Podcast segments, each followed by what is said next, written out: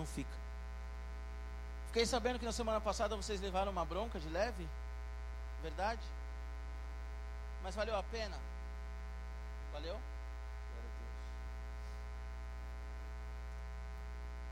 Abra sua Bíblia em Romanos, capítulo 8.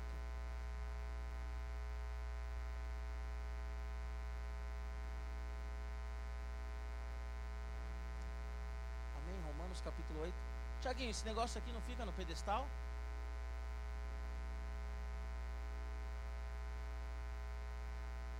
Bom, deixa assim mesmo, vai. Não quero mais também pedestal. Eu não quero mais pedestal. Eu sou mimado. Amém? Vocês abriram a Bíblia de vocês em Romanos, capítulo 8. Eu vou ler com vocês o versículo 15.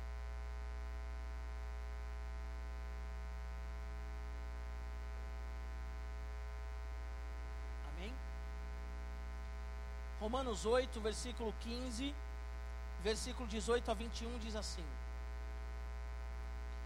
Pois vocês não receberam o espírito que os escravize, para novamente temerem, mas receberam o espírito que os torna filhos por adoção, por meio do qual clamamos Abba Pai. Versículo 18. Considero que os nossos sofrimentos atuais não podem ser comparados com a glória que nos será revelada. A natureza criada aguarda com grande expectativa que os filhos de Deus sejam revelados, pois ela foi submetida à inutilidade, não pela sua própria escolha, mas por causa da vontade que, daquele que a sujeitou na esperança de que a própria natureza criada seja libertada da escravidão, da decadência e que se encontra recebendo a gloriosa liberdade dos filhos de Deus. Versículo 22. Sabemos que toda a natureza criada geme até agora com dores de parto. E não só isso, mas nós mesmos, que temos os primeiros frutos do Espírito, gememos interiormente, esperando ansiosamente nossa adoção como filhos e a redenção do nosso corpo. Amém?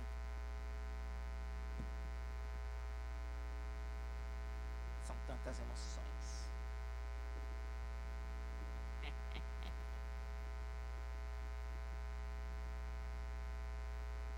Amém?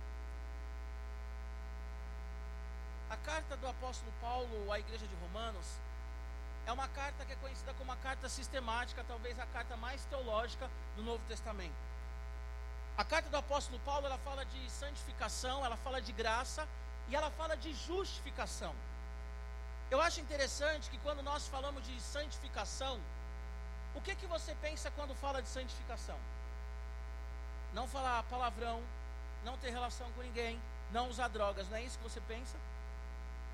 O apóstolo Paulo vem falando de santificação, daquilo que Deus fez por nós, a justificação pela fé, ele vai trabalhando isso na carta aos Romanos. Na verdade, segundo um professor chamado Magno Paganelli, a carta do apóstolo Paulo fala mesmo de santificação como demonstração à justiça de Deus. Amém? O que, que a carta aos Romanos fala? Justificação pela fé. Nós somos justificados pela fé. Querido, se você achar que eu estou falando meio estranho, é porque eu estou com elástico no meu aparelho, tá bom? Então, por favor, deem um crédito aí, que eu acho que eu estou falando meio. Mas é isso, quase um pato Donald. O apóstolo Paulo, de uma forma sistemática, ele está falando da justificação por meio da fé. Agora, ele começa a falar que, por causa dessa justificação, nós temos que ter uma vida de santificação, amém? Capítulo 6, capítulo 7, capítulo 8 o apóstolo Paulo ele começa a falar sobre, sobre a forma que nós temos que viver. O apóstolo Paulo ele começa a falar sobre a nossa resposta, aquilo que Deus fez. Então, capítulo 6 ele fala sobre morte, ele fala sobre a graça do Senhor sobre nós. O capítulo 7 ele vem falar que nós somos livres por causa da justificação do Senhor. E no capítulo 8, o apóstolo Paulo ele começa a falar que não há condenação àqueles que estão em Cristo Jesus. O apóstolo Paulo ele começa a falar que ninguém pode nos condenar porque nós estamos no Senhor. E aí ele chega na parte que nós vamos estudar agora, que é a glória futura. Amém, gente? Estou vendo algumas pessoas conversando aí. E aí o apóstolo Paulo ele chega na parte que ele vai falar sobre a glória futura. O apóstolo Paulo ele vai começar a falar sobre aquilo que virá ainda. Eu acho que vou tirar isso daqui também como. Pronto, já foi. Já deixei de ser o Roberto Carlos. Então o apóstolo Paulo, o apóstolo Paulo, ele vai falar sobre aquilo que vem da glória futura. Amém? É interessante que o apóstolo Paulo, antes de falar isso, ele fala assim: olha, quem anda no espírito, ele agrada ao espírito e não agrada à carne. Amém? Quem anda no espírito, ele agrada o espírito, ele anda nas coisas do espírito e não anda nas coisas da carne. Mais uma vez eu quero reforçar aqui. Talvez nós achamos que andar no espírito é orar em línguas. Talvez nós achamos que andar no espírito é entregar revelação. Talvez nós achamos que andar em espírito é estar nas vigílias. Talvez nós achamos que andar no espírito é fazer um jejum de 40 dias. Mas o que o apóstolo Paulo está querendo dizer aqui, eu até anotei, quero que você preste atenção nisso, é que quem anda no espírito, anda no espírito em todo o tempo. Ser humano é o ponto mais alto da espiritualidade de uma pessoa. Vou repetir, presta atenção. Ser humano é o ponto mais alto da espiritualidade de uma pessoa. Você pode repetir isso comigo? Ser humano é o ponto mais alto da espiritualidade de uma pessoa. O que, que isso significa? O pecado ele nos torna, nos torna irracionais, certo? O que, que o pecado faz? O cara ele não tem controle de si, o cara ele vira um irracional. Se você cutucar uma onça com vara curta, tem esse ditado, o que, que a onça vai fazer? Ela vai te avançar, certo? Porque a onça ela é um animal irracional, não é isso? O que, que o cachorro faz com a sua família? Ele se relaciona sexualmente com a sua família. O cachorro, ele se relaciona sexualmente, o cachorro de rua, tá, gente? Eu sei que seu cachorro, lindinho, que você gasta, sei lá, quantos reais aí no pet, enfim. Falando nisso, cadê o Cauã? Cauã tá aí? Cauã tá aí, ó. O pai dele tem uma loja pet, não tem? Faz tosa e tudo mais, então se precisar que seu cachorro seja bem cuidado, procura aí o, o, o Cauã. Não é ele que vai ser tosado, tá bom? É o seu animalzinho. Presta atenção aqui, ó. Ó. O ponto mais alto, o ponto mais alto da espiritualidade minha e sua é ser humano, certo? Porque Deus ele nos fez humano. Preguei sobre isso no acampamento Solive. Deus ele fez, nos fez humano. Quando o pecado ele vem sobre nós, nós deixamos de ser humanos. Então, assim, a gente fica nervoso, a gente fica agressivo, a gente fica nervoso, a gente já quer ir para cima das pessoas. Nós temos desejos, nós fazemos tudo aquilo que o nosso desejo quer que nós façamos. Então, a, o pecado ele faz com que nós deixamos de ser humanos. Agora, a partir do momento que nós temos um relacionamento com Deus, nós somos seres humanos. Amém? O apóstolo Paulo está falando isso para a igreja de Romanos. Sejam seres humanos. E aí o apóstolo Paulo aqui em, em Romanos 8, 15, 18 a 23, como nós lemos, ele começa a falar da glória futura. Fala comigo, glória futura. Eu vou repetir algumas coisas porque eu sei que teve super kids, alguns de vocês estão cansados. O apóstolo Paulo ele está falando sobre a glória futura. Só que ele está falando da glória futura dentro desse, desse esquema de justificação, dentro desse esquema de santificação o apóstolo Paulo ele vai tratar da, da glória futura. E há três realidades sobre a glória futura que eu quero compartilhar com vocês. Primeira delas, presta atenção nisso. O sofrimento não é digno de ser comparado à glória futura. Amém? Primeira coisa sobre a glória futura. O sofrimento, ele não é digno de ser comparado à glória futura. Olha comigo aí o versículo 18. Considero que os nossos sofrimentos atuais não podem ser comparados com a glória em que, nós, em que nos será revelado, em, em, em que em nós será revelado. Vou ler de novo. Considero que os nossos sofrimentos atuais não podem ser comparados com a glória que em nós será revelada. O apóstolo Paulo ele começa a tratar aqui que Jesus Cristo ele foi na cruz do Calvário e ele sofre na cruz do Calvário e ele morre na cruz, mas quando ele morre na cruz, ele morre por mim e por você. A Bíblia fala que ele ressuscita e uma coroa de glória é colocada sobre ele. E a Bíblia fala que Jesus Cristo, que foi na cruz do Calvário pelo meu e pelo seu pecado, que sofreu açoites, que sofreu humilhações, que foi rejeitado, quando ele vai na cruz, e a Bíblia diz que ele ressuscita, ele é colocado, o nome dele é colocado acima de todos os nomes, e ele é colocado sentado à direita do Deus Pai. Jesus ele sofreu na cruz, mas a glória que viria não poderia ser comparado palavra grega aqui é axios, e o axios significa o seguinte: não tem como comparar a maravilha que nós vamos viver com tudo que nós sofremos aqui. Eu estava preparando essa mensagem e quem prega sabe do que eu estou falando. A gente vai orando, Deus vai falando com a gente e a gente vai, sabe, buscando, Ele vai ministrando, a gente vai estudando o texto, Ele vem falando. A Bíblia diz em Apocalipse 7, isso é muito sério, que no céu não haverá choro, não haverá tristeza, não haverá fome. Amém? No céu não haverá choro, não haverá fome, não haverá tristeza. Na glória futuro, na, futura não há enfermidade. Eu sou míope. Eu tenho miopia e astigmatismo.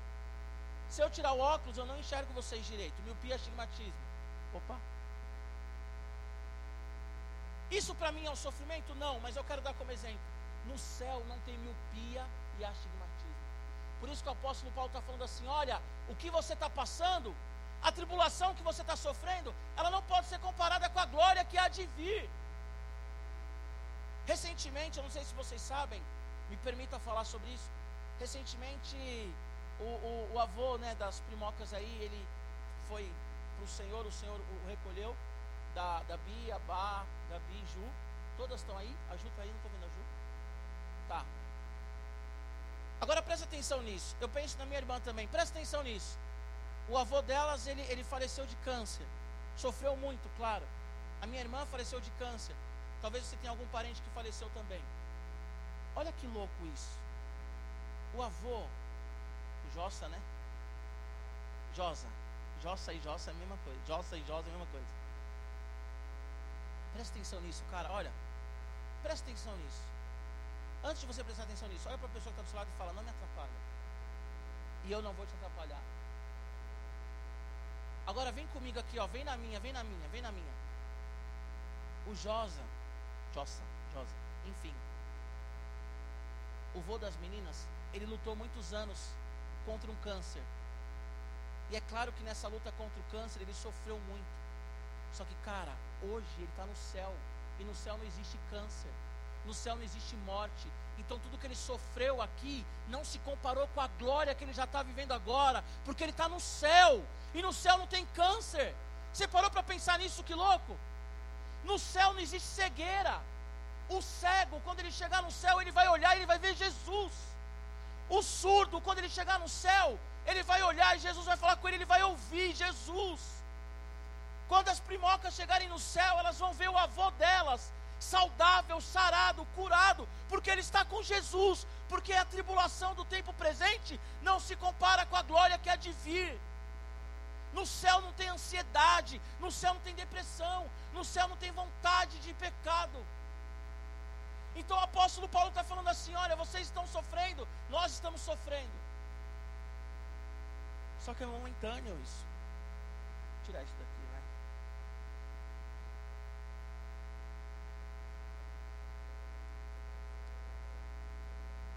No céu, boa, melhorou a dicção agora. Obrigado, Senhor. Cara, eu não sei se você está entendendo o que eu estou pregando aqui. O apóstolo Paulo ele vem falando de justificação pela fé. Amém? Nós somos justificados pela fé. Porque onde abundou o pecado, superabundou a graça. Aí ele vem falando como nós temos que viver em santidade. Aí o apóstolo Paulo, no capítulo 8, ele vira e fala assim: Olha, a tribulação do tempo presente não se compara com a glória que há de vir. Eu não sei se você consegue entender o que eu estou querendo te dizer. Que o mendigo que mora na rua e não tem o que comer e que você tem dó dele, se ele está em Jesus, quando você encontrar com ele na glória, ele vai estar comendo, vai estar se alimentando, porque no céu não tem sofrimento, não tem tristeza. Só que o sofrimento é uma realidade, não é? Quem é que sofre ou já sofreu? Quem nunca sofreu, parabéns. Você é quase um vingador, um X-Men. Até os vingadores sofrem. Até o Wolverine sofre com a Adamantium, né?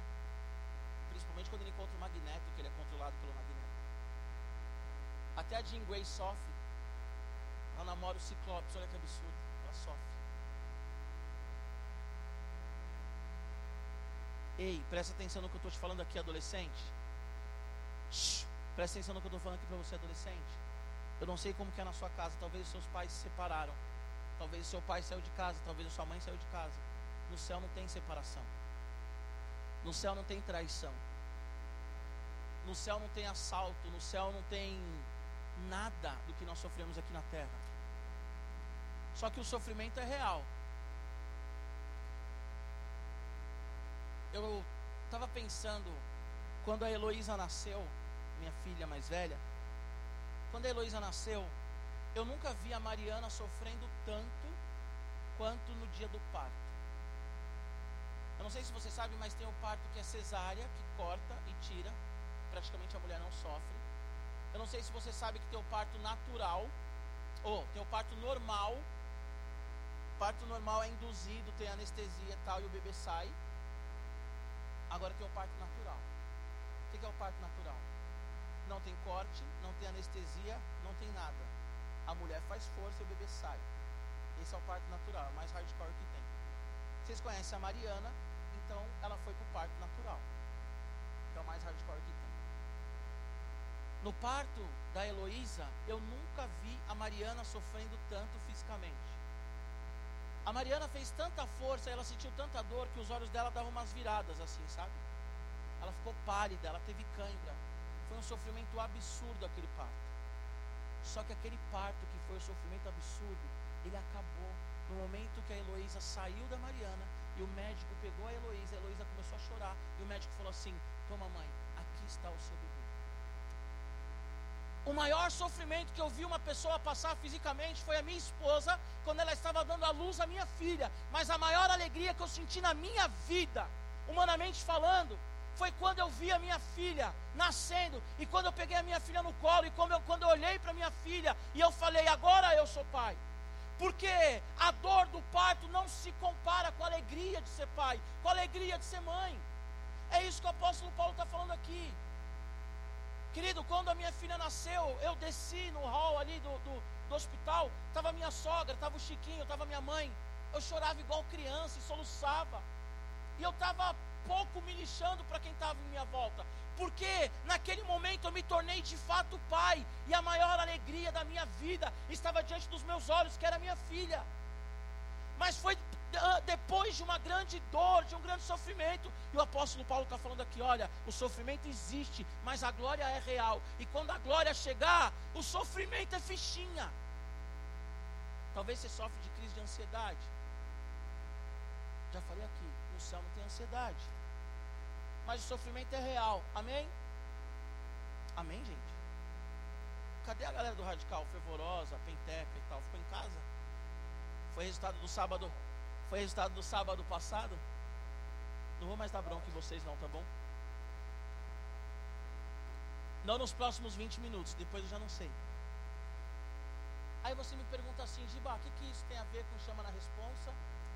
Sabe qual é o tema da minha mensagem? Sabe qual é o tema da minha mensagem? Santidade e o meio ambiente. Aí você vai falar assim, Giba, você está moscando nas ideias, irmão. O que, que isso tem a ver com o meio ambiente? Tudo a ver com o meio ambiente. Por que, que existe sofrimento na terra? Por causa do pecado. Agora, o que, que a Bíblia diz em Gênesis 3, 17? A Bíblia diz que quando o homem peca, presta atenção, a Bíblia diz que quando o homem peca, ele perde o relacionamento com Deus, ele perde o relacionamento com o próximo. Em Gênesis 3, 17, a Bíblia diz para mim e para você que o homem ele perde o relacionamento com o meio ambiente. A Bíblia diz que aquela terra maravilhosa, gostosa, que dava comida para o homem, agora o homem tinha que ralar e batalhar, porque ela ia dar espinhos e abrolhos. A Bíblia diz que toda a terra passa a ser então amaldiçoada. Por quê? Porque o homem pecou. O que, que tem a ver isso, Giba, com sofrimento e a glória que há de vir? O sofrimento ele é real. Fala comigo. Sofrimento é real. O sofrimento é real. E a criação, ela está sofrendo por causa do pecado, por causa de mim, por causa de você. Versículo 19, lê aí comigo. A natureza criada aguarda com grande expectativa que os filhos de Deus sejam revelados, a minha versão é NVI. Pois ela foi submetida à inutilidade, não pela sua própria escolha, mas por causa da vontade daquele que a sujeitou. Na esperança de que a própria natureza criada será libertada da escravidão, da decadência que se encontra, recebendo a gloriosa liberdade dos filhos de Deus. O sofrimento ele é real e a natureza sofre por causa de mim e de você. Sabe qual que é a segunda reflexão que eu quero fazer aqui com você? A vaidade humana colocou a natureza no sofrimento, mas ela será redimida com a revelação dos filhos. Amém? O que acontece? O sofrimento é real, mas a glória que há de vir é muito maior. Ei, presta atenção aqui em mim. O que você sofre não pode ser comparado com a glória que há de vir, mas o que também a natureza sofre não está comparada com a glória que há de vir. Porque quando o Senhor voltar, não haverão mais rios poluídos, os pássaros voarão à vontade, os peixes poderão nadar, porque quando o Senhor voltar, quando manifestar a glória que há de vir, todas as coisas serão restauradas, amém? Agora uma pergunta: por que, que a natureza está do jeito que está? Por causa da vaidade. Como já diz o profeta, vaidade de vaidade, tudo é vaidade. Vaidade de vaidade, tudo é vaidade. A natureza sujeita ao pecado, ela não alcança a plenitude daquilo que ela foi feita para ser. Galera, presta atenção aqui. A natureza sujeita à vaidade, ela nunca, ela nunca consegue ser plenamente aquilo que ela foi feita para ser. Você acha que quando Deus ele fez a mata, quando Deus ele fez o estado ali do Amazonas, quando Deus ele colocou aquelas árvores ali, elas foram feitas para passar por tudo que elas estão passando agora? Vocês acham que o desmatamento ali no Amazonas ele é um desmatamento bíblico e da vontade de Deus? Mas por que, que acontece o desmatamento? Porque o homem é vaidoso. Porque o homem, ele quer pegar a melhor carne, ele quer ter pasto para criar o gado e ele pegar a melhor carne, para que ele possa falar para as pessoas: olha a carne que eu como. Cara, isso é muito sério. Chama na responsa. Ei, presta atenção. Você só vai se tornar alguém responsável quando você parar para ouvir aquilo que está sendo dito aqui. Enquanto tiver conversas paralelas, você nunca vai conseguir entender de fato aquilo que Deus está falando com você através de nós. Prometi ficar 20 minutos sem dar bronca, por favor. A natureza sujeita ao pecado não alcança a plenitude. Ela não consegue ser aquilo que ela foi feita para ser. Deus ele fez a natureza para que nós desfrutássemos dela. Cara, quando você vai para uma cachoeira, quando você vai para uma praia limpa, qual que é a sensação? Quando você sai da cidade, você sai desses polos urbanizados e você vai lá para o meio do mato, quando você joga um futebol na praia, qual que é a sua reação? Você se sente realizado, você se sente mais próximo de Deus. Porque a natureza ela foi feita para ter conexão com o homem, e o homem foi feito para ter conexão com a natureza. Só que aí você liga a televisão e você vê a praia lá de Maragogi, você vê o Nordeste brasileiro morrendo por causa de óleo derramado no mar. E por que, que aquele óleo está derramado no mar? Porque nós somos vaidosos. Porque nós queremos trocar de carro sem necessidade. Porque você ainda não tem 18 anos de idade, alguns têm, mas você quer trocar de iPhone todo ano. Você quer mudar de roupa, sabe? Você quer ir lá no, no shopping, sei lá onde, e comprar roupas caras que muitas vezes as pessoas que confeccionaram aquela roupa fizeram trabalho escravo. E aí a gente chega na igreja com a melhor roupa. Não que você não tenha que ter uma boa roupa. Não que você não tenha que ter uma boa roupa. Mas qual que é a procedência da sua roupa? Nós achamos normal comprar coisas pirateadas. Qual que é a procedência das suas coisas?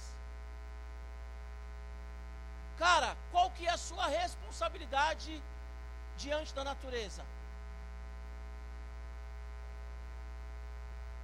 A natureza criada aguarda com expectativa que os filhos de Deus sejam revelados, pois ela está submetida à inutilidade, não pela sua própria escolha, mas por causa da vontade daquele que a sujeitou. Talvez na sua Bíblia está escrito vaidade. Sabe o que, que o homem fez? O homem, quando ele pecou, ele olhou para Deus e falou assim: Deus, sabe por que eu dei mancada? Por causa da mulher que você me deu. covarde. Sabe o que, que o homem fez? O homem, ele matou o próprio irmão. Porque Deus ele se agradou da oferta do irmão e ele matou o próprio irmão. E quando Deus falou assim: cadê o seu irmão? O que, que o homem falou? Eu sou babado, meu irmão, Deus. Vou lá saber onde está meu irmão, porque ele tinha matado o irmão. Sabe o que, que o homem fez? O homem, ele fez com que a terra fosse amaldiçoada.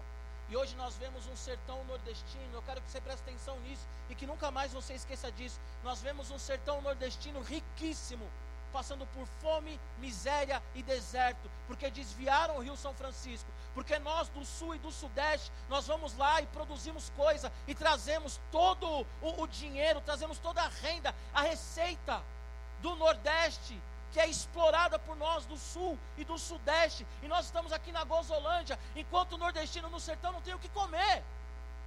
Eu não sei se você sabe, eu tenho família no sertão. A minha irmã morreu no sertão.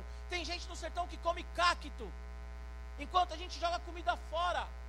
Sabe por quê? Porque a natureza, a criação, ela está sendo inútil por causa da vaidade do homem. Sabe a palavra grega que Paulo usa aqui quando ele está falando que a natureza está tá exposta à vaidade do homem? A palavra é sepó. Sabe o que significa sepó ou sepó? Sabe o que significa isso? A natureza ela está podre. A natureza está podre. Ei, sabe o que significa sepó? Decomposição. Quem já viu um morto em estado de decomposição? Eu lembro que quando eu ia lá em Minas, Minas é um lugar muito legal tem muito rio. Quantas vezes a gente ia nadar no rio? Quantas vezes assim? Umas duas vezes, né, gente? Também é assim. A gente ia nadar no rio e tinha um cara morto, inchado, com o olho esbugalhado, roxo, podre, fedido. Ele estava em estado de decomposição. Uma vez eu fui na praia, olha que gostoso. Fui dar um mergulho, tinha um cachorro morto boiando. Foi gostoso, foi maravilhoso.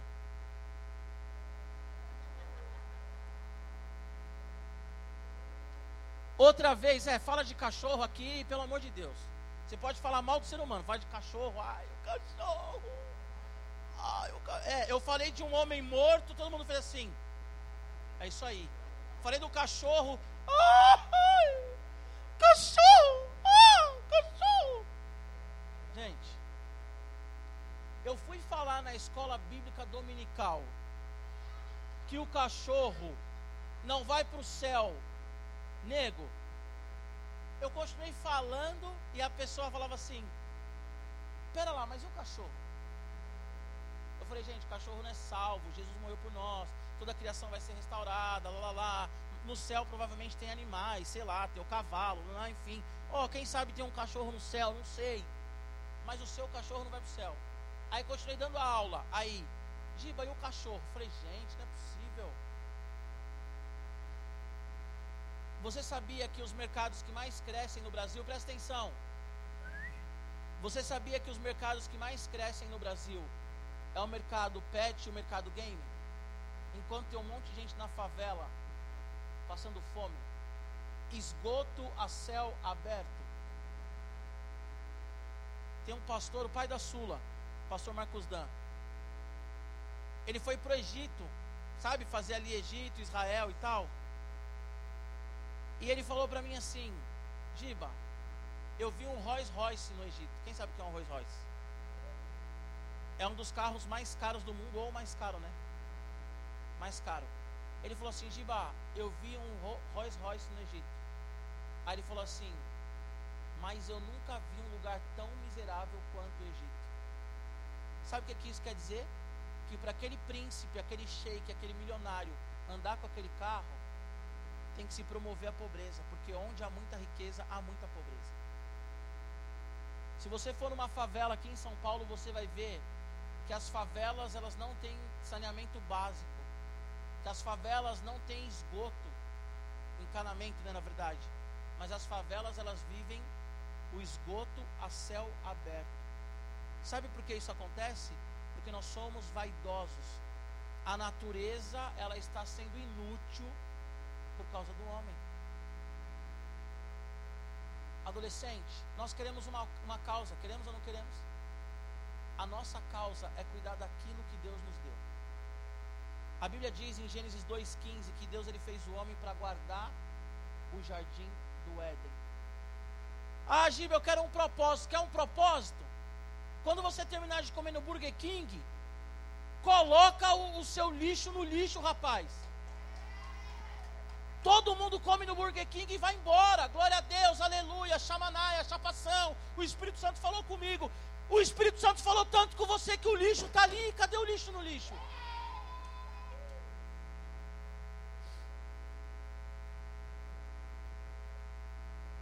Sei. Eles são engraçados. O homem, ele é idólatra. Ele idolatra a si mesmo. E ele oprime a natureza. Para que por meio da natureza ele tenha os seus caprichos. Cara, quem fala agora de Mariana? Qual foi o outro lá que. Brumadinho, quem fala? Eu escrevi aqui Brumadinho, mas eu fiquei na dúvida.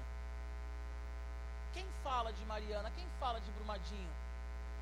Quem fala da Vale? Quem fala que a Vale fica extraindo minério, extraindo minério, extraindo minério, extraindo minério? Quem fala que a Vale não preparou nada, só foi tirando, tirando, tirando, tirando e um monte de pessoas morreram? Quem fala? Quem fala que várias paisagens, que vários pontos históricos, quem fala que a natureza foi destruída porque o homem queria riqueza, somente riqueza? Alguém fala sobre isso? Pouco importa o que está acontecendo com a natureza. Sabe por que pouco importa? Porque nós queremos ser felizes. Deixa eu te falar uma coisa com todo carinho. Espera aí que eu fiz caca, agora voltou. Eu girei aqui, você viu? Saiu. Deixa eu te falar uma coisa com todo carinho. Você e eu, nós somos egoístas. E o nosso egoísmo faz com que a criação que o Senhor nos deu para desfrutar tranquilamente, de forma gostosa, ela simplesmente está em estado de decomposição. A criação, a natureza que Deus deu para mim e para você cuidar, ela está em estado de decomposição, podre. E ela está podre porque nós somos egoístas. Ela está podre porque nós queremos cada vez mais satisfazer a nós mesmos quanto que é desperdiçado de água, porque nós temos os nossos caprichos, nós queremos eletricidade, nós queremos luz, nós queremos desenvolver cada vez mais a tecnologia, e quanto que é desperdiçado para que isso aconteça? Quanto que é desperdiçado para ter um carnaval? Quanto que é desperdiçado para você ter o que você tem? Cara, lá em Êxodo, lê a Bíblia. Lá em Êxodo a Bíblia diz: o povo reclamou para Moisés, falou: Moisés, lá no Egito a gente tinha o que comer, você tirou a gente do Egito, não tem o que comer. Aí Deus fala assim: é isso mesmo? É isso mesmo? É isso mesmo, Deus. Então é o seguinte: vou mandar agora uma porção de pães do céu, fresquinho, que eles chamam de maná, porque maná em hebraico significa o que é isso. Quando eles veem aquela porção gostosinha, eles falam assim: uau, maná, o que é isso? Deus ele mandou pão. Pela manhã, toda manhã Deus mandava pão para o povo. Presta atenção, se uma família tinha 10 pessoas, ele mandava pã, pães suficientes para 10 pessoas. Se uma família tinha duas pessoas, ele mandava pães suficientes para duas pessoas. E ele falava assim: olha, não guarda para o dia seguinte, não. Sabe por que não é para guardar para o dia seguinte? Porque todo dia eu vou sustentar maná. E a Bíblia diz que o povo andou 40 anos no deserto e a sandália dos pés deles não desgastaram, porque o nosso Deus nos sustenta. Só que nós não queremos o sustento de Deus, porque Deus falou, Moisés, fala para o povo não guardar para o dia seguinte, porque no dia seguinte tem mais. O povo guardava para o dia seguinte. E sabe o que, acontecia com o maná? Ficava podre, em estado de decomposição. Porque o homem pensava assim: não, vou guardar, vou comer só isso, vou guardar mais, eu quero mais. Deus ele falou assim: Olha, vocês vão pegar o maná seis dias. No sétimo dia não vai pegar maná, não vai cair maná. O maná do sexto dia, porção para sexta e para sábado, para o sexto dia e para o sétimo dia. O que que os caras faziam? Os caras saíam no meio do mato lá para caçar maná. E Deus chamava Moisés e falava: Moisés, o que está acontecendo? Eu estou dando pão para esses caras todo dia de manhã. À tarde eu dou carne para esses caras todo dia. E esses caras estão ainda saindo para querer mais. E eles não precisam de mais. O nosso problema é que nós queremos mais daquilo que nós necessitamos. E por isso que os rios estão poluídos. E por isso que os pobres não têm o que comer. E por isso que a Vale acabou com Minas Gerais, por isso que a Vale acabou com famílias, por isso que a Vale destruiu rios, por isso que tem lama lá com dejeto de minerais até hoje, porque o ser humano ele quer mais do que ele necessita. E a minha e a sua responsabilidade, a sua como filha olhar e falar assim, pai, eu não preciso de dez tênis. Ei, quantos tênis você tem? Ah, eu tenho três. Beleza. Se o seu pai falar para você, filho, eu vou comprar um tênis. Quanto que é o tênis, pai? 200 reais. Dá de oferta, pai. Para que os pobres possam ouvir o evangelho e para que haja um avivamento no meio dos pobres. Quantas camisas você tem? Ah, Giba, eu tenho um closet, eu não sei quantas camisas eu tenho. Quando seu pai for no shopping comprar uma camisa nova, fala assim, pai, pega o dinheiro e dá para missões para que as pessoas que passam fome na Ásia, na África, possam ouvir o Evangelho. Ou nós clamamos por avivamento, mas a gente não faz nada pela criação. Tem um documentário que é sobre histórias de avivamento. As igrejas na Colômbia se uniram, lotaram o estádio, 40 mil pessoas clamando por avivamento. Os cartéis de drogas começaram a cair, começaram a fechar. Os cartéis de drogas os traficantes começaram a se converter. Lembra que eu falei que o sofrimento não é comparado com a glória que é vir?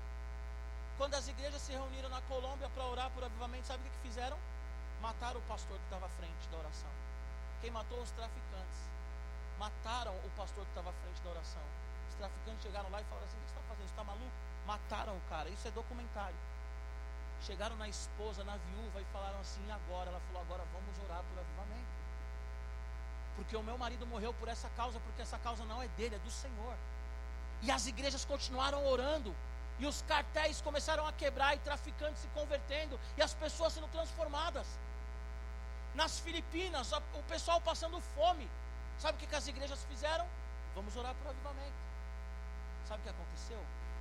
Os caras começaram a colher cenouras, os caras começaram a colher cebola, os caras começaram a colher tomate gigantesco, que os caras vendiam, começaram a ter renda, e os caras tinham comida na mesa, porque eles oraram por um avivamento. Orar por avivamento, o avivamento vem, mas a resposta é: vai acabar a poluição. A resposta é: vai acabar a exploração mineral. A resposta é: vai acabar o desmatamento, porque a igreja vai se levantar e vai falar assim: eu nasci para cuidar disso daqui.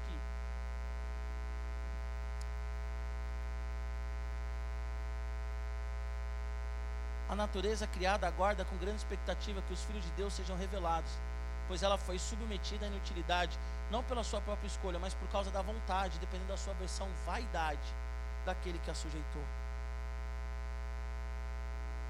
Por que, que eu estou pregando isso para você aqui, adolescente, hoje? Primeiro, porque você tem que se arrepender, porque a sua vaidade mata pessoas. Segundo, porque você tem que tomar vergonha na cara e jogar o seu lixo no lixo, no mínimo.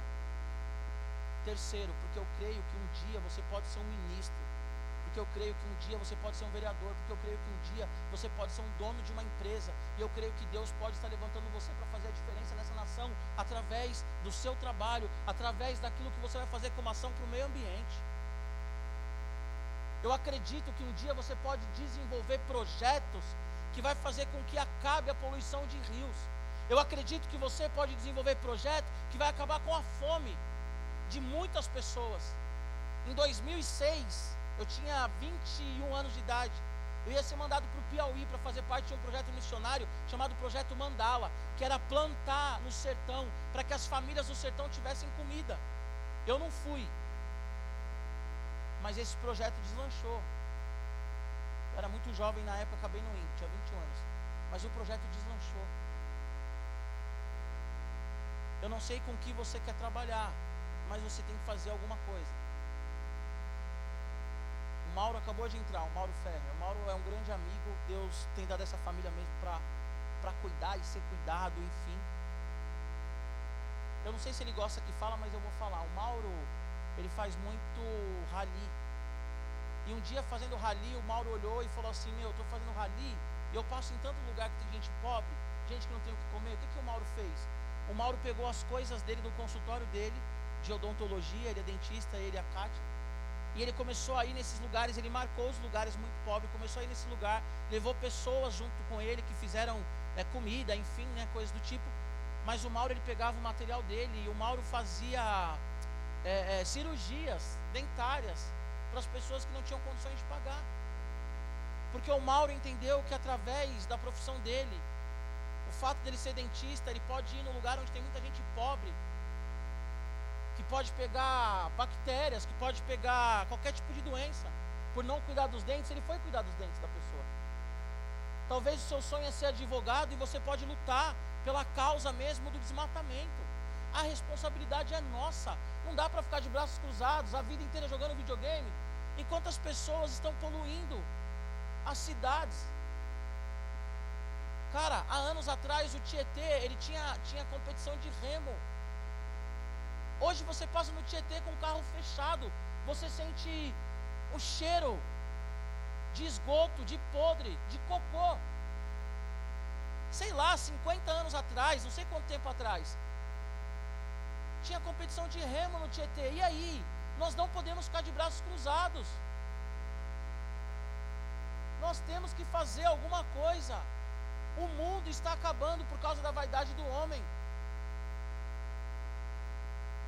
Responsabilidade é minha, responsabilidade é sua. Nós precisamos nos arrepender. Mas o que, que eu falei antes, versículo 18? A tribulação do tempo presente não pode se comparar com a glória que vir. Amém? Ei, eu quero que você saiba de uma coisa: quando Jesus voltar, nós iremos para um lugar que não haverá dor, sofrimento, tristeza, não haverá choro, como eu já falei. Só que a natureza, a criação, ela vai ser restaurada. O rio São Francisco, que é desviado, e o rio São Francisco, que era para abastecer o Nordeste, e é desviado, e a seca no Nordeste, ele vai voltar para o lugar dele bonitinho. E o rio São Francisco, ele vai ser aquilo que Deus fez para que ele fosse. Porque o Senhor vai restaurar todas as coisas. Porque a Bíblia diz que a criança vai brincar com o leão. Porque a Bíblia diz que quando o Senhor voltar, tudo vai ser diferente. Diferente como? Vai ser o que era antes da queda do homem. Não te espanta a Bíblia falar assim?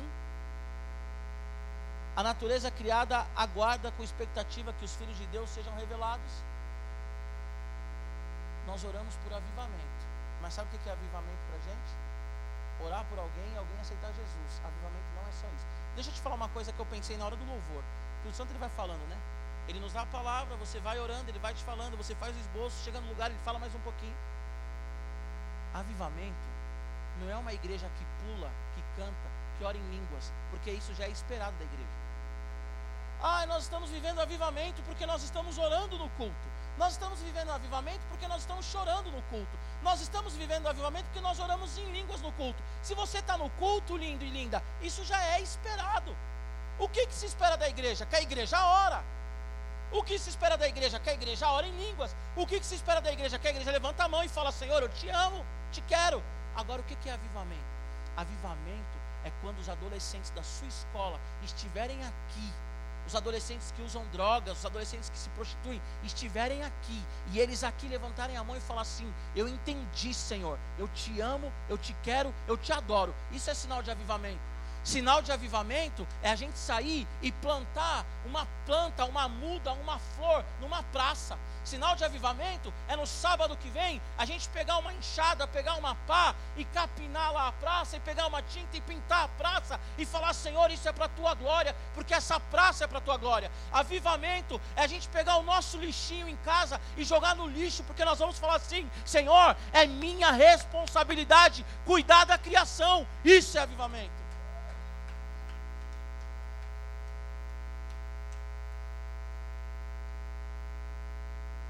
Amém? Para finalizar, versículo 18, 22, 23. Uh, 18. 18 não, 15, desculpa. 15, 22, 23. Pois vocês não receberam o espírito que os escravize para novamente temerem, mas receberam o espírito que os torna filhos por adoção, por meio do qual clamamos Abba Pai. Presta atenção. Versículo 15. Nós fomos adotados pelo Senhor e nós temos o Espírito Santo que nos fala que nós somos filho e por isso nós chamamos Deus de Pai. É isso? O que que o versículo 15 diz? Que nós fomos adotados pelo Senhor e nós chamamos o Senhor de Pai. Amém? Versículo 22.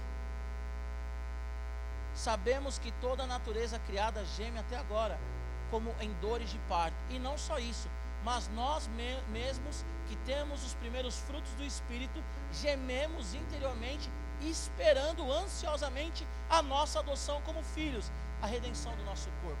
Espera lá. Qual que é o problema de Paulo? Está maluco? Versículo 15 ele fala que nós fomos adotados e por isso que nós chamamos Deus de Pai. Versículo 22 ele fala que nós esperamos ansiosamente o dia que nós de fato seremos adotados e chamaremos Deus de Pai? É isso que ele está falando? Ficou confuso? Não ficou confuso. A Bíblia trabalha com o já e o ainda não.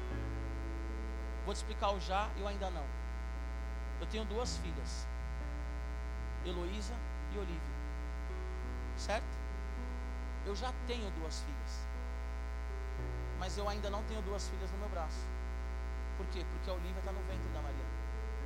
Eu já tenho duas filhas, mas eu ainda não tenho duas filhas nos meus braços. Porque a Bíblia trabalha com a eternidade.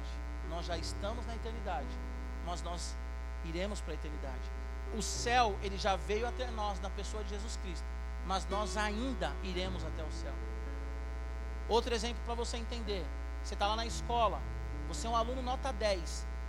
O professor olha para você e fala assim: Nath, você já passou de ano, filha. Você tem nota, já passou de ano mas não falta. Espera um pouco. Ela já passou de ano, mas ela ainda não passou de ano, porque o ano não acabou. Você consegue compreender? Nós já fomos adotados como filho, mas nós não vemos o nosso Deus Pai face a face. E um dia nós o veremos face a face. O que eu quero dizer para você para finalizar: a redenção, ela já é e ainda não é. Presta atenção aqui. A natureza ela aguarda ansiosamente a revelação dos filhos de Deus. É isso que o texto diz. A natureza, ela aguarda ansiosamente a revelação dos filhos de Deus. Mas o apóstolo Paulo, quando ele escreve isso, e quando ele escreve também a Colossenses, ele entende que a igreja já é a revelação dos filhos de Deus. E aí o apóstolo Paulo, lá em Coríntios, fala que hoje nós vemos como por um espelho, mas um dia nós veremos face a face, ou seja, já é a revelação dos filhos de Deus, mas ainda não é completa. O que, que isso quer dizer para mim e para você? Que a natureza, ela aguarda ansiosamente a nossa revelação que através de mim e de você, ela vai experimentar um lampejo daquilo que ela foi feita para ser. Amém? Sabe o que, isso quer dizer? Quando Jesus voltar, a natureza, a criação, ela vai ser plenamente restaurada. Mas enquanto ele não volta, ela já tem um lampejo de restauração, porque eu e você estamos aqui. É isso que a Bíblia diz. Porque nós somos a revelação. Amém? Nós somos os filhos de Deus. Amém? Jesus Cristo é a revelação, o mistério que veio sobre as nossas vidas. Só quem são os filhos de Deus que a criação aguarda? A igreja, o povo do Senhor. A criação vai ser restaurada agora 100%? Não. Mas ela pode ter um lampejo de restauração. Assim como a Bíblia diz no versículo 18, que os nossos sofrimentos do tempo presente não se comparam com a glória que há de vir. Vai chegar um tempo que a gente nunca mais vai sofrer. Só que agora nós já experimentamos a paz que excede todo entendimento. Porque quando Cristo vem sobre nós, nós temos a revelação de quem é o Cristo, nós já temos lampejo do que é o céu. Quando Jesus ensina o povo a orar, o que, que ele fala? Fala, vocês vão orar assim: Pai nosso está no céu, santificado seja o teu nome, né? seja feito, Senhor, aqui na terra, a sua vontade, como ela é no céu. Se isso não faz o seu coração arder e vibrar, tem alguma coisa errada. Porque a natureza ela espera ansiosamente a manifestação dos filhos de Deus, porque quando vier a revelação do Cristo, mais uma vez, quando Jesus voltar, tudo vai ser restaurado, tudo vai ser como ele planejou, tudo vai ser como ele projetou. Mas enquanto ele não volta, eu e você podemos dar para a natureza um pouco de descanso e fazer com que ela viva melhor do que ela está vivendo. Ser crente não é só cuidar do outro. Ser crente é cuidar de tudo. Preste atenção. Ser crente não é só cuidar do outro. Ser crente é cuidar de tudo. Ser crente é cuidar da natureza. Ser crente é cuidar do corpo. Ser crente é dormir bem. Tem pessoas que acham que ser crente é ser só espiritual. Tem gente que fala assim para mim, Diba, eu tô bem. Eu oro, eu jejuo, eu leio a Bíblia. Eu só estou um pouco enfermo fisicamente, ou eu só estou com crise de ansiedade, ou eu só estou com depressão. Então não está tudo bem. Porque ser crente não é ter uma mudança espiritual. Ser crente é ter uma mudança espiritual, psicológica e física. E se Deus mudou a minha vida, se eu tenho a revelação do Cristo, tudo ao meu redor, tudo ao meu redor é impactado por essa revelação. Vou repetir para vocês. Se eu tenho a revelação do Cristo, tudo ao meu redor é impactado por essa revelação. Em março, abril, sei lá, eu fui para praia. Março, né, Arthur? Abril, sei lá. Eu fui para praia. E aí teve um dia que estávamos eu, Mariana, minha mãe e a Elô. Eu tirei férias num período que não era período de férias. Era uma terça-feira. Não tinha ninguém na praia. E aí a gente passou por um lixo e um pouco perto ali tinha um lixo aqui. E mais ou menos aqui no fundo do Enéas tinha um monte de lixo jogado no chão. Tuca de cigarro, garrafa, um monte de coisa. Eu não sei você, mas se Deus revelou quem eu sou, tudo ao meu redor é impactado através dessa revelação. Eu não sei você, mas eu não ia conseguir sentar ali na cadeira e ver a Heloísa brincando, e ver a minha mãe ali tirando foto, e ver a Mariana tomando sol e aquele lixo ali jogado. Porque a responsabilidade daquela praia naquele momento era minha também. Eu saí limpando a praia toda, a orla de ponta a ponta? Não, não tenho capacidade para isso. Mas aquele lixo estava perto de mim, eu recolhi um por um e eu coloquei no lixo. Porque a minha responsabilidade com a criação é cuidar dela. Esses dias eu estava andando na rua, voltando do supermercado Sonda, Sonda nos patrocínios. Estava voltando do supermercado Sonda e tinha um cara na minha frente comendo. O cara comia e jogava o lixo no chão. O cara comia e jogava o lixo no chão. Ele jogou três papéis no chão. Eu peguei os três papéis que ele. Eu joguei no lixo. A Heloísa toma sorvete, a Heloísa chupa um pirulito, eu falo assim, filha, segura até jogar no lixo. Porque é a minha responsabilidade. Eu não preciso morar no estado do Amazonas, no estado do Pará, no estado da Rondônia, não preciso morar no Acre para cuidar do meio ambiente. Presta atenção nisso aqui, ó. Ó, o subir não saiu, é por causa do aparelho, tá bom? Tudo é culpa do aparelho. O problema da vida é aparelho. Adão caiu por causa do aparelho. Estou falando isso na frente da dentista lá. Kátia, eu te amo, meu aparelho é incrível. Tirei o elastiquinho no meio da pregação, mas é isso. Perdi o raciocínio porque eu fui fazer piada, mas é isso. criação ela vai ser restaurada plenamente quando Jesus voltar. Mas ela já pode sendo restaurada, o mínimo que seja, por causa de mim, por causa de você. Amém? O que eu falei, que eu falei que eu ia repetir. Eu não preciso morar no estado do Amazonas, eu não preciso morar no Pará, eu não preciso morar no Acre, eu não preciso morar em Rondônia para me preocupar com o meio ambiente. Eu posso me posicionar aqui em São Paulo o máximo que eu cheguei perto do Amazonas é que eu tenho um casal de amigos manauara. Eles trouxeram açaí puro. Que a Mariana achou horrível, eu achei gostoso. Uma amiga minha que era do Pará, que faleceu, a Gesiane, ela fez uma vez uma comida pra gente. Paraense, ela fez maniçoba. Que é um negócio nojento, mas é gostoso demais. É o máximo que eu cheguei no norte. Eu nunca fui pro norte. Mas eu tenho que ter ações práticas, amém?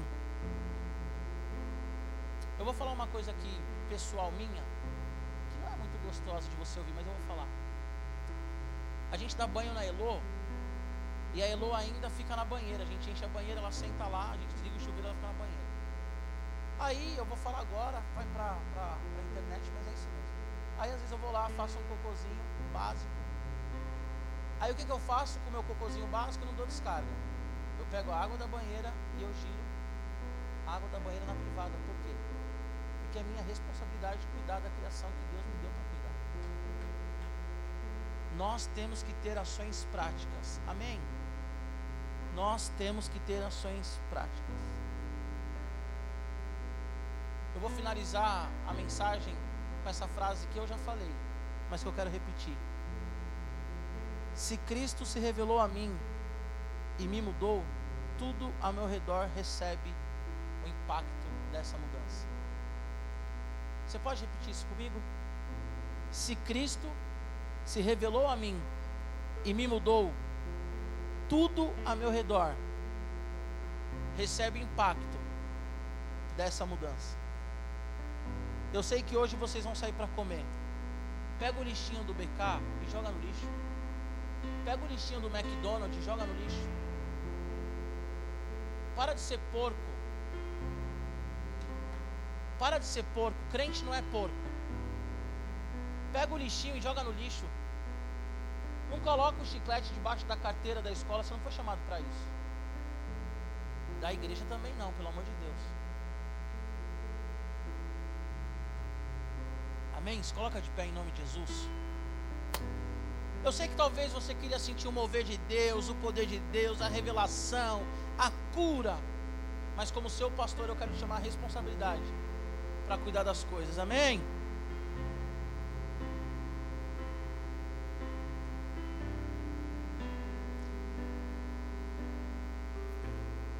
Aqui tem mais de três pares de tênis? Levanta a mão. Maravilha, maravilha. Eu quero fazer um desafio com você que tem mais de três pares de tênis. Quem tem mais de três pares de tênis, vem aqui na frente, todos. Quem tem mais de três pares de tênis? Vem aqui, Ian, que eu vi que você levantou a mão. Vem, Ian. Vem, Arthur, que o Arthur tem. Laura tem.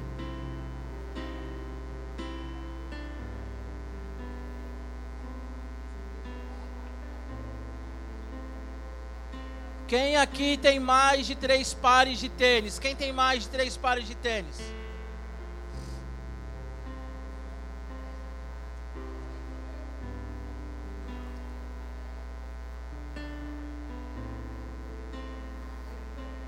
Amém? Amém?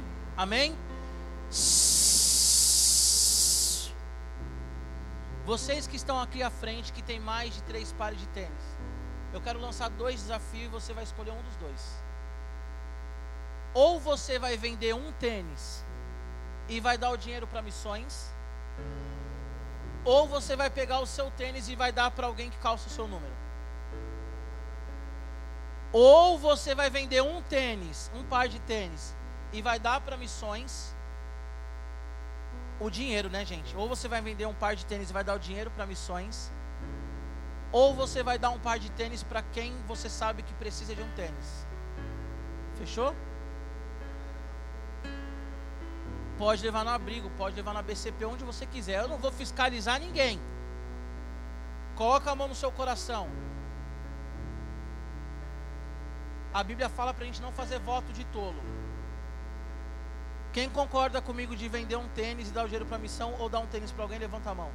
Quem discorda pode voltar para o lugar, não tem problema. Eu vou fiscalizar ninguém. Quem concorda, fecha os olhos. Pai, nome de Jesus, eu quero colocar esses meninos no teu altar, Senhor.